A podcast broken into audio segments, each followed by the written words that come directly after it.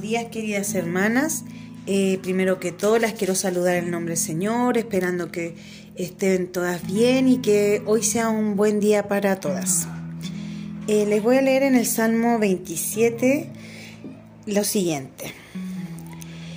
Jehová es mi luz y mi salvación. ¿A quién temeré? Jehová es la fortaleza de mi vida. ¿De quién he de atemorizarme? Cuando se abalanzaron contra mí los malignos, mis angustiadores y mis enemigos para devorar mis carnes, ellos tropezaron y cayeron. Los momentos cuando tenemos problemas, angustias, enfermedades o dificultades, expresamos verdaderamente lo que somos, seres humanos frágiles y necesitados de toda clase de ayuda.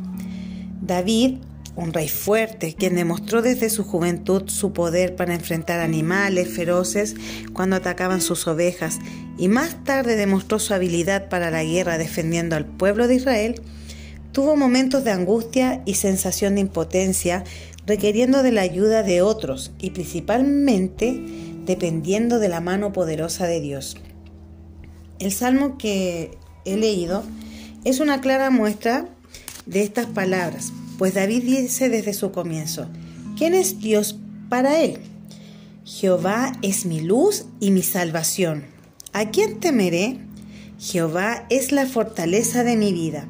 ¿De quién he de atemorizarme? Muchas de nosotras creemos tener el poder para enfrentar la vida sin ayuda. Creemos que podemos hacer frente a todos nuestros enemigos que nos rodean pero llegan los momentos en que tenemos que declarar nuestra incapacidad, nuestra impotencia, nuestra falta de control de todas las circunstancias y tenemos que aceptar la ayuda. David tenía claro quién podía ayudarle a cada instante y por ello dice que Dios era su salvación y su fortaleza para enfrentar los poderosos enemigos que siempre tuvo. ¿Quién podrá atemorizarnos si Dios está con nosotros? ¿Quién podrá quitarnos la paz que Dios entrega? Para estar seguros de que Dios está con nosotras, debemos estar seguras a qué Dios estamos buscando y para ello debemos conocer a nuestro Dios.